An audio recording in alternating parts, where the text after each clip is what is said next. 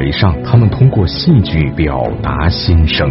让家人出去，让家里就不让你出去打工了。希望通过这样的方式，去有机会来平台去讲述。他们牵手前行，共同成长，分享生命之美。我们的姐妹们都特别文艺。他们用梦想和热情，创造出自己的美好生活。心理访谈，我们是女工，即将播出。大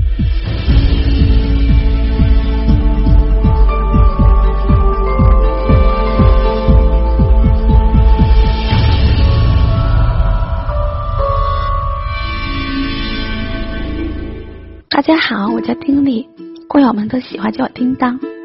我是甘肃人，来深圳已经有十三年了。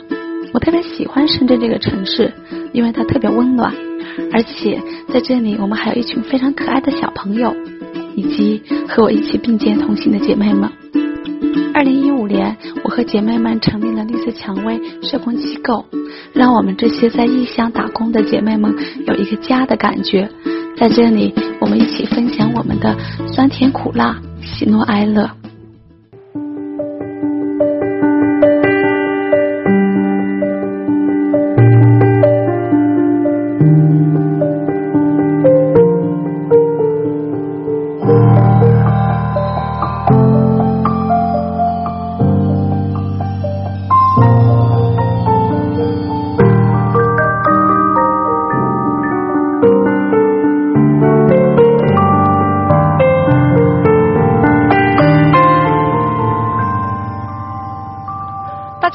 我叫丁丽，来自深圳市绿色蔷薇社会工作服务中心。首先给大家看一段视频。那一年中考，我考上了自己喜欢的学校，可是妈妈跟我说，家里面弟弟妹妹要读书，你还是出去打工吧。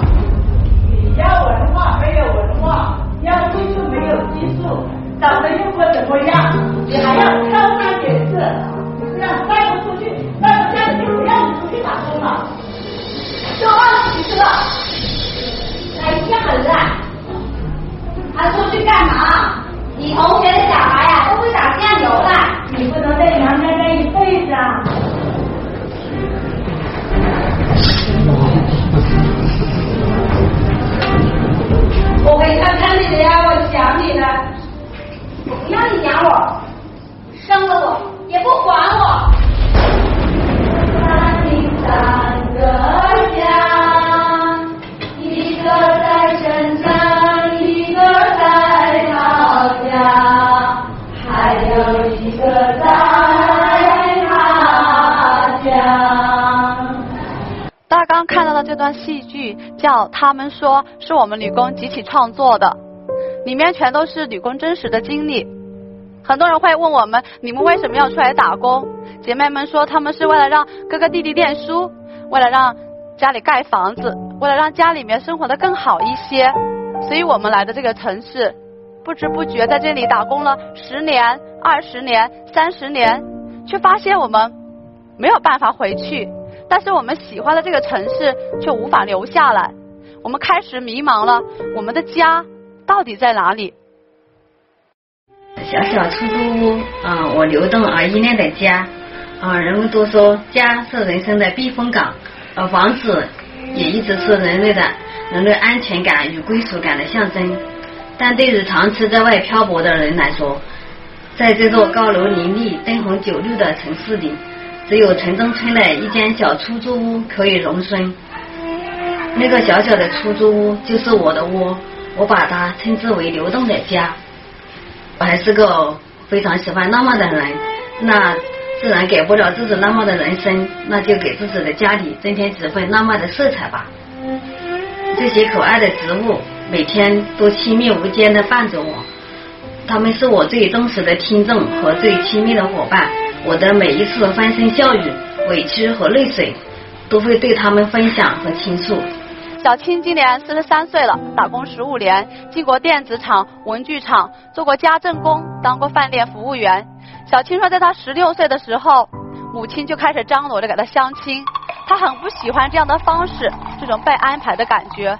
但是出生在一个农村封建的传统的家庭里面，她无力反抗，在相亲多达十多次以上，终于她想要逃离这个家。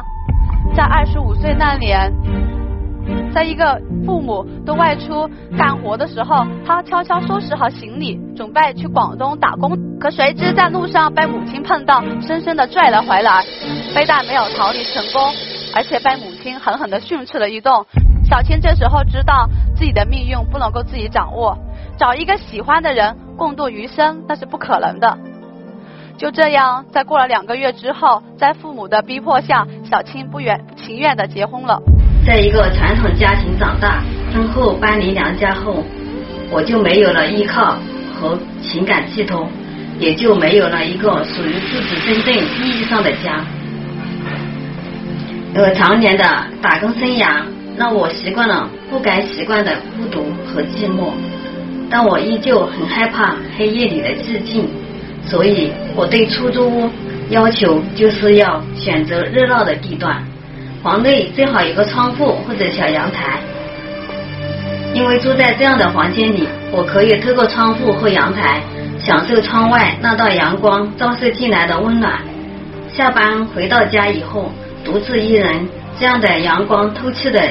小房间会减少那种与世隔绝的孤独感。在这段长达二十年的婚姻里面，小青从来没有幸福过。她不断的提出婚姻、离婚，但是由于丈夫的拖延、家人的阻挠、孩子的不理解，她到现在也没有离婚。不过她现在也想开了，她说：“我这半辈子都是为了娘家、为了婆家、为了孩子们活着，现在我要为自己而活。”我们有很多的姐妹像小青这样，面对残酷的现实无奈的选择，但她们从来没有忘记追求自己的梦想。在我们这个戏剧里面，还有一个故事特别触动我，她叫万万。万万今年五十三岁了，在深圳打工十四年了。晚婚晚育的万万有一个女儿，结婚之后为了解决家里的困境，只剩一人来到深圳打工。在她临走的时候，都没有好好跟女儿告别。那年五女儿才五岁半，每天在村村里的菜市场门口等她。如今，万万渐渐看着女儿一点点长大，已经上大学，他对女儿的思念和愧疚也越加强烈。而他的女儿对他是一年胜过一年的陌生和疏远，他不能够理解母亲为什么要这么做。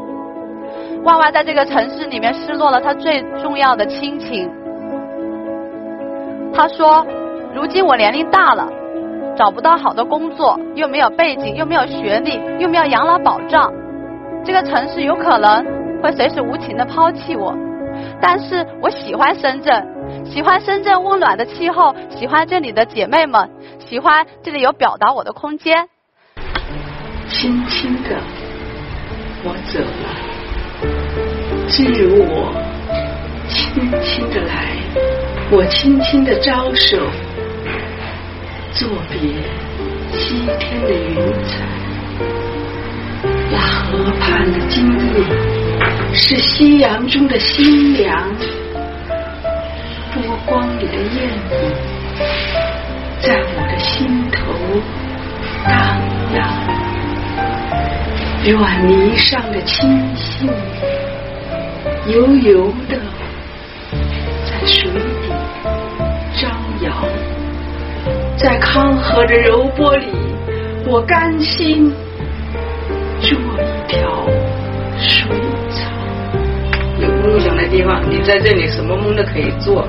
嗯，不管是你胡思乱想也好啊，什么什么都你都可以朝着你想想的那个方向想。在今天，还有很多人在珠三角打工，也有很多人是女性女工。我自己也是十六岁就出来打工，在工厂的流水线工作。我非常清楚我们打工的女工面临什么样的困境，但是其实很多人并不了解我们。实际上，我们不只是在工厂里面穿着工衣在流水线不断的工作，其实我们就是像我女工，就是像我这样，像无数个小青、无数个万万这样，和普通人一样，为了生活、为了家庭工作努力着。所以我们会更加珍惜每一次学习的机会，每一次这样表达的机会。这也是我为什么要成立绿色蔷薇这样的一个女工机构。希望在女工这个群体里面资源比较缺乏的情况下，我们建立一个公共的空间，让姐妹们在这里互相讲述、互相鼓励。我们要勇敢的去探索自己想要的生活。目前我们机构绿色蔷薇已经在深圳六约流石铺的一个城中村里面有四年了，但是每次我看到姐妹们讲述自己的困境，我有一种深深的挫败感。我们机构非常小，我们能够为姐妹们争取的资源也非常有限。我有一个疑惑，我在想，我要怎么做才可以跟姐妹们可以走得更长远、更长久呢？你好，丁力。你好。谢谢你来到心理访谈，给我们讲述了你和你姐妹们的故事。一边是女工，一边是戏剧艺术表达，好像不相干。但是你们确实用了你们喜欢的这种不一样的方式，而且是你们自己讲述了你们自己的故事，真的挺让人感动和震撼。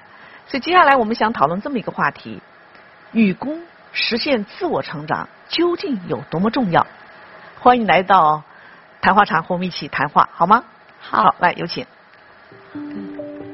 我我其实还蛮期待的，他看完之后什么感受，或者对我们这个群体有什么样的印象？请坐。好，谢谢。好，为大家介绍我们的三位嘉宾，这位是我们的资深媒体人于波红老师，你好。还有我们的科普心理专家张弛，嗯，那位呢是影视剧制作人黄澜，欢迎你们。同时在观察场呢，我们的格桑老师当然会对我们的节目过程啊进行观察和点评，最后呢还会有锦囊。送给你，可桑老师你好，大家好。心理访谈我们现在改版升级哈，但是我们做节目我们增加了一个特别的设置哈，大家可以展示一下你们手上戴的啊，对，这个是要情绪手环，就是你们各位的情绪的波动和变化呢会在我们的这个屏幕上呈现。如果一会儿在谈话当中大家如果有什么情绪波动很变化很大，我就会适时打断追问一下好不好？可以。发现哈。丁丁在整个讲述过程当中，他的情绪在那个低落的那个状态是持续了很长时间的。可能因为我们跟这些姐妹的关系，就是我们有些都认识十几年，就是一起来成长的。嗯。所以在这个过程里面，你还是会而且想的很多吧，这样子。但是我发现啊，黄兰很有意思啊。我们在说丁力低落的时候，你在低落着，而且持续到现在还一直是低落的情绪。你是感同身受吧？我觉得。我就他们说到了几个点，一个家到底在哪里？对啊，我觉得有感动。比方说，说到刚才那个思念女儿，回到家以后，女儿说我，你看你也不生我也不管我啊，我觉得我也有同情，也有共情嗯。虽然这个戏剧表演，我我不是专业的，但是我们都能看出，其实还是很稚嫩、粗糙，甚至有很拙的感觉，但是又能感觉到每个人。真情实感的那种流露。嗯，对，这也是就是呃一个很重要的一个部分，就是我当时也会为什么做这个机构，就是我们也会发现好像都是爱媒体啊，或者说很多学者来研究。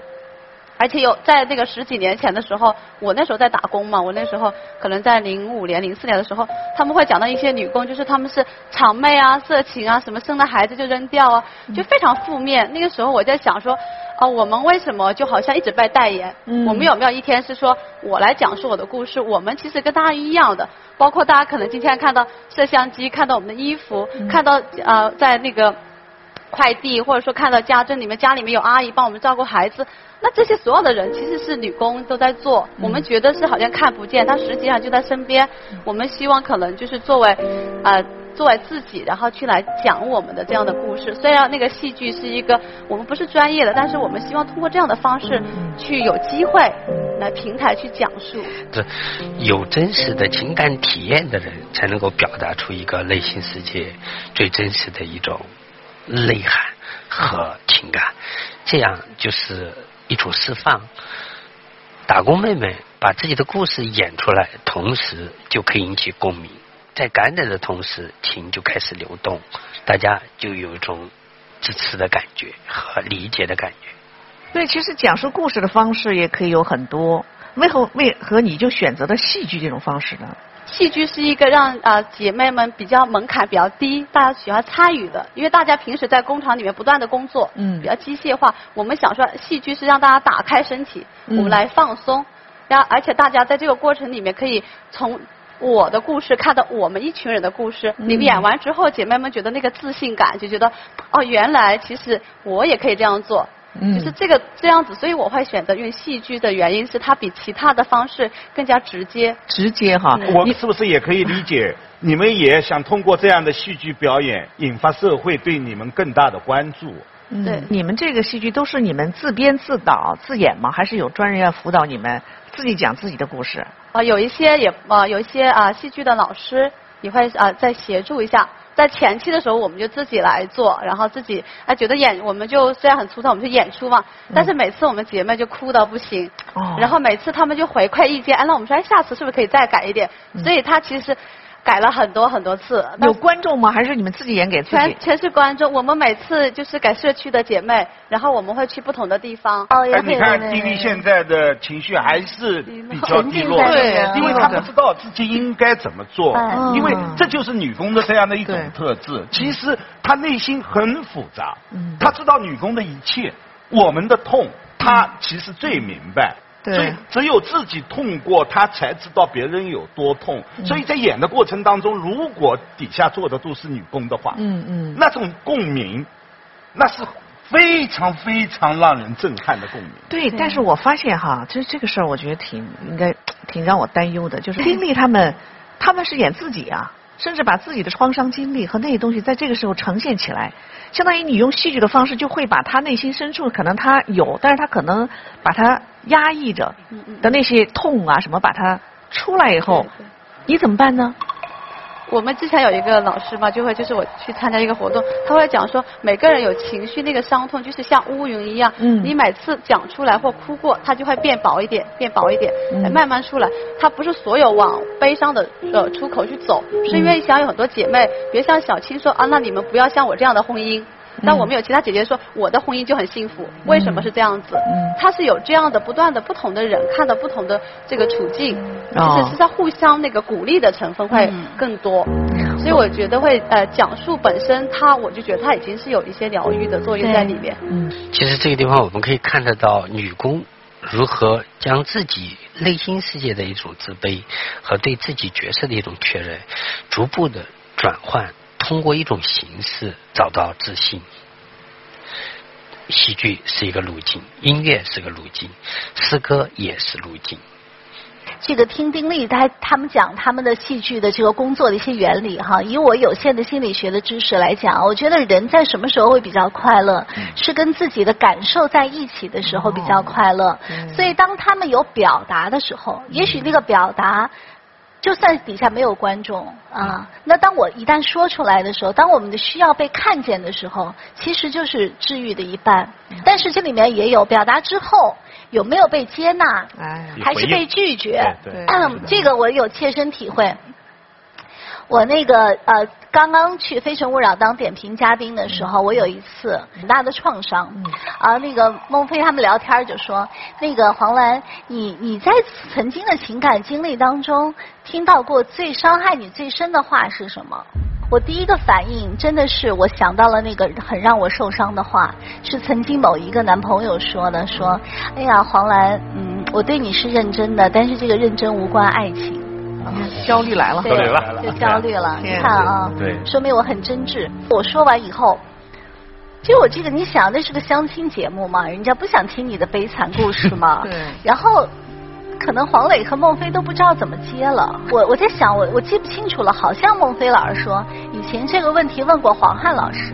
啊，王汉老师是最伤痛的那句话，是她的男朋友点着她说：“你看看人家女人啊，然后你看看你自己。”啊，然后呢，哎呀，就觉得很受伤，但是他有点搞笑的那个意味，然后，然后好像是把那个场合就这样这个转回去了。但是那天晚上我回到呃家里，就是录像回到房间的时候，真的哭了很久。天哪，你看，其实把你的创伤给对是什么呢？是什么呢？就是说，在我表达我情绪的时候，没有得到接纳，没有得到理解，嗯而且大家觉得是不合时宜的，甚至是打岔打过去了。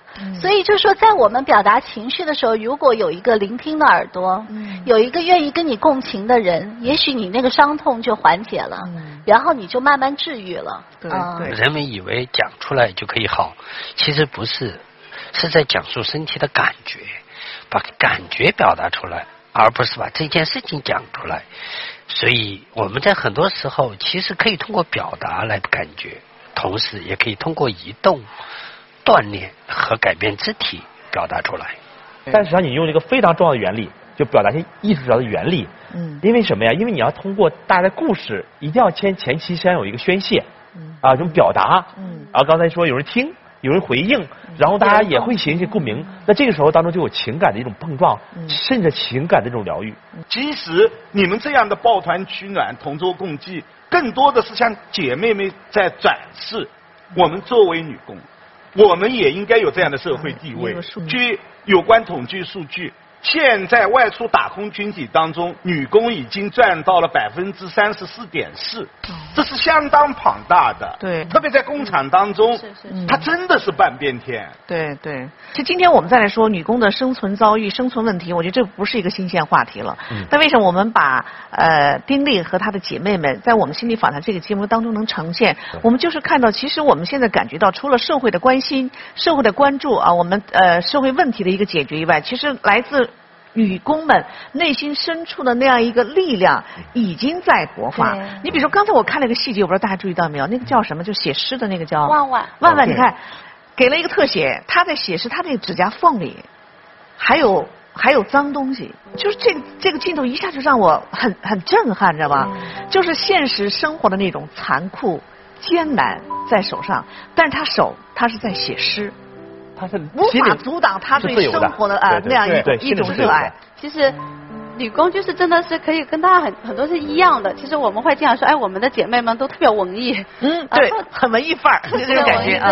对，就是我们会觉得，其实每一个人都会有那种对于美好的东西的向往，对于美好生活的追求，嗯只是说我们可能平时没有看到，没有机会。我们每次跟姐妹们搞活动。我们三八活动跟每个所有的女孩子，我们自己给自己送一朵玫瑰花，就是我们会觉得我们把那个地方其实是布置的装点的很好，它不是一个纯粹的出租屋，嗯它是非常有温度的。经历他们的这个行为，他们这个背后，你觉得我们从心理的视角能给一个大家一个什么样的一个启发？我想从两个层面，一个是他们这种形式，我说叫表达性艺术治疗。首先表达艺术，诗歌、嗯朗诵啊、音乐、舞蹈，有身体的，有语言的，有动作的，有各种各样的方式都可以来缓解我们内在的这种，比方说情感的一个诉说。重要情感的表达，甚至有一些疗愈作用，也在缓解我们自己内在这种冲突，同时还有一个升华，就创造性的实现。实现他自己创造性啊！你看，好像就有自信了，我就觉得，哎，我怎么也可以这样去创造美呀？这些方法，我相信不仅是对于女工，我们每个人都需要的。所以它不只是一个艺术手段，它其实更多是一种心理的一个。实际上，这刚刚讲的是一个，你看我现在现在状态一样了吧？啊看我们俩啊，就今天一直在感感受他的感受，真的是这样子的哦啊！因为呃，确实这种。感受性东西是是内在这种连接的感觉，它不是说用语言表达出来，我去体会你，我去理解你，不是的。包括他们演出的过程当中，跟台下的人就产生这样的一个连接感。对。我刚刚讲的是表面现象，用手段方法，那内在是什么呢？我想一会儿用用个图表来显示一下，看一下我们每一个女工在工厂里面格子间每天专注在做自己的事情，对，哦回到自己的家里呢，就是一个小个体。个体，而且是一个所谓的哎很小很小的空间，都是一座孤岛。不仅是女工啊，很多人都是孤岛啊。那他们在做一个什么事情呢？把大家拉在了一起，你看变成了一个圆。心理学概念叫团体，其实两个人以上就是团体，哦夫妻就是团体，家庭也是团体。那我把它叫做支持性团体。它有几个功能，大家可以看一下，特别重要。嗯第一个叫普遍性，嗯，你看，女工也好，每个人也好，都有他自己的痛苦的地方，他们之间是相似的，就是你有自己的同质性很强就你这样，我也这样，你也这样，哎，大家在一块之后觉得好一点，我不是一个人在战斗，人最怕就是我是最痛苦的人，倒霉的一个我是最倒霉的一个，你看哦，好倒霉好几个，好一点。第二个叫归属感，嗯你看，蔷薇他们用这样很小的组织，地方可能很小，但是他给大家搭建一个家，嗯一个温暖的地方，就是归属感。大家可以周末也好，有时间的时候，至少有地方可以一起来向往。那第三个就是宣泄，你看，所以有的时候我们当我们遇到困难之后，有的时候需要找人听听一下，哎，说一说，哎，别人能够理解，尤其能够理解到，这是我们做的工作。你说完之后，别人能够理解，会有回应。第四个就是价值体现，你看，原来不会演出哎，现在会可以演出了，可以把诗歌朗诵出来，你看，啊，而且传递给别人，所有人在这里都得到接纳。都是存在的一个个体，这种价值感是特别重要的体现。最后一个特别好，叫利他。嗯，真的，他们叫星星之火可以燎原呀。他们每一个个体聚在一块儿，聚是一盆火，散是满天星啊。他们用这样的方式来给别人一些帮助，除了给自己倾诉之外，疗伤。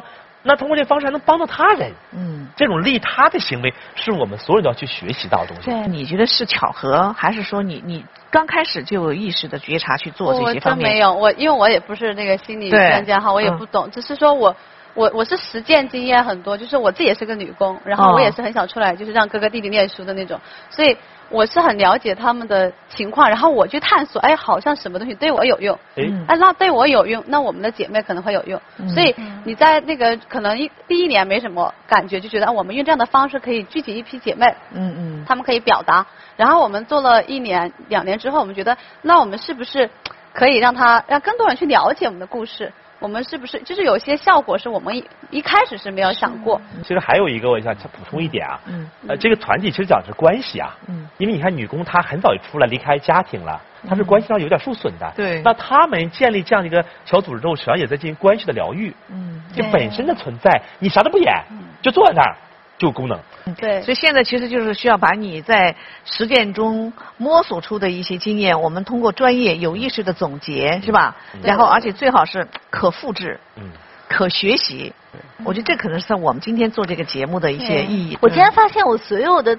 大的情绪波动的都是在于无力这个词儿，无力的时候、害怕的时候、恐惧的时候，那为什么人在无力的时候就就不舒服呢？因为我们丧失了我们个体的主动性。嗯啊，我发现我是不行的，是有一种力量高于我自我的感受。啊，当我的自己的感受起来的时候，我就舒服了。啊，但是我被压抑的时候，我就痛苦了。所以我我特别想跟丁力就今天聊的，我想分享两点。嗯第一点，我觉得我们长期的陷在一个个人的情节当中。往往你的视野打不开，你就常年的在一个受害者情节当中出不来了。啊，如果我们能够想想换位思考，啊，多元的这个角色啊，去体会一下，也许我们的心胸会更宽广。对。啊，还有就第二点，就是我想分享的，就是我们当我们改变不了一个事实的时候，我们能不能去看看这件事情的正面意义？所以我还是认为我们整个社会。为女工群体需要撑起一把保护伞。对，我觉得在社会当中有像于伯峰老师那样的，是吧？为女人的这个法律权利、社会地位呼吁，而且保障。同时呢，我很认同哈。对，同时我们又有女人自我的一个成长、自我实实现自己内心力量的这样一个起来。我觉得这两两个外因和内因结合起来，我觉得这个事儿就特别好了。今天真是我觉得。谈的每个人的情绪啊，我还是都很有意思。让我今天突然对我们这个情绪啊，有了一个新的，就是不一样的感觉什么呢？我们认为不一样的群体、不一样的社会角色，可能事情不一样，对不对？呃，每个人的这个生存压力不一样，它很不同。但是其实，在情绪的层面，它是有共同性的。那么，在这个情绪的层面，如果我们找到一种共情的一种能力、一种通道，其实会有很多东西迎刃而解。好，接下来格子老师在观察场等着你，他会有锦囊送给你，期待吗？期待，非常期待。嗯，好的，有请。我和姐妹们一起跌跌撞撞走到现在，很希望未来我们可以看到更多的可能性，所以希望格子老师给我们一些建议。如果我给你出的锦囊，你觉得猜猜会出什么？锦囊猜猜，稳定吗？应该不会。期待吗？啊，也期待，很想看一下。很想看一下。对对对。会让你很惊讶的。让让我做好心理准备了。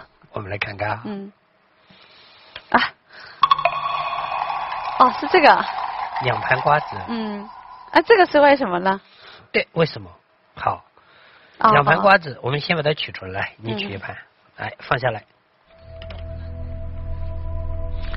一盘瓜子直接嗑来吃，一盘瓜子剥完以后一起吃。你先吃那个瓜子吧，啥感觉？边吃边感觉。这挺好的呀。好，继续吃。我会在一旁看着。啊，就一直这样吃啊。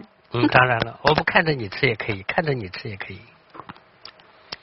在这么严肃的一个节目里面吃瓜子，对，你 有点吃货。现在不说话的吃。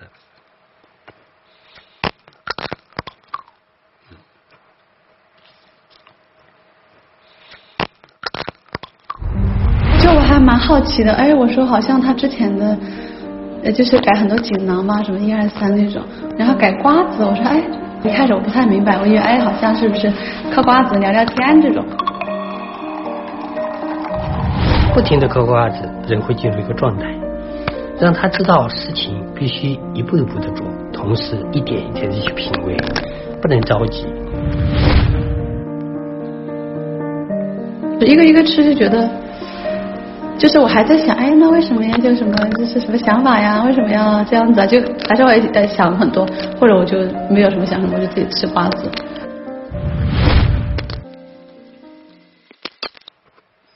哦，要吃完吗？我不想吃那么多了，我可以决定不吃。嗯，你决定不吃。嗯。好，这个瓜子先来剥。就是先嗑完再吃，这个时候只是一个事情了，前面是一个生活，可以把它当成，后面是一件事情。我们可以看到他在剥瓜子的过程中间，其实是很认真的，做事很认真，他静下来了，他只是觉得这个任务比较大。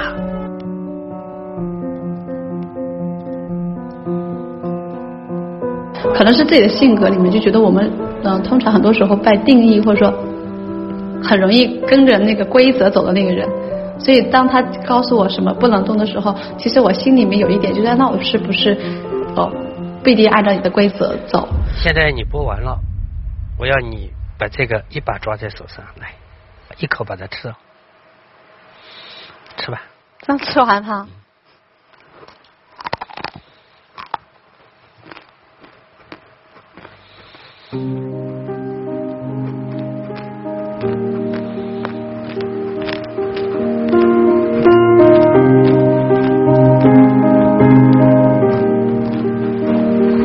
悟到啥？悟到可能就是很多事情都是一步一步来嘛。那你着急啥呢？可能有很多人是这样子的，跟你有期待啊，希望你怎样的时候，我就会觉得好像我能做的其实挺少的。我觉得嗯，那个时候我就会自己可能会有一点点啊迷茫或者焦虑吧。所以你发现你是不是很自我？有些时候会做自己喜欢的事情，不喜欢的你会去抗拒它。嗯，怎么讲？吃着吃着你说不吃了，我不想吃了。因为我感冒，那个喉咙就是吃的时候，我其实喉咙有点不太舒服。对，你会去拒绝它。对。如果规定继续吃完呢？我也可以不吃，因为我觉得，是不是所有的规则都一定要遵守了？对，所以你会按照你的想法去做。我不是按照我的想法，就是我要看，也要看什么事情。看什么事情不是想法吗？是想法，但是那个东西的结果是不一样的。所以你更看重结果？不是，就是我要在做这个行为的背后里面，我也会看那个影响的大小。就是看结果。也可以这样说。是还是不是？你觉得？哎，我感觉我有点被带着走了。就是你要看具体的事情，然后我可能才会能说啊，具体的事情是怎样子。那如果没有具体的事情，你这样想，我觉得他也他也不知道。那你知道我给你的寓意和锦囊里最核心的三个点吗？或者四个点？想不想知道？好，想知道。第一个就是。爱心和期盼是很好的，但只做眼前清楚的事。嗯，这句话听懂了。听懂了。第二点是让自己心静下来。第三个就是如何让这样一个群体真实的起来，就是你需要有更多的支持体系。啊，对，这个我特别特别需要。第四条，过好自己的生活尤其重要。嗯，对，这个我也认同。第四条，哈，嗯嗯。第五条，定下团队的梦想，哦而不是你个人的梦想。嗯嗯嗯，谢谢谢你高兴谢谢谢谢谢谢谢，很好，嗯，回去可以 好好完成。知道有几个招了，是不是？对对对对。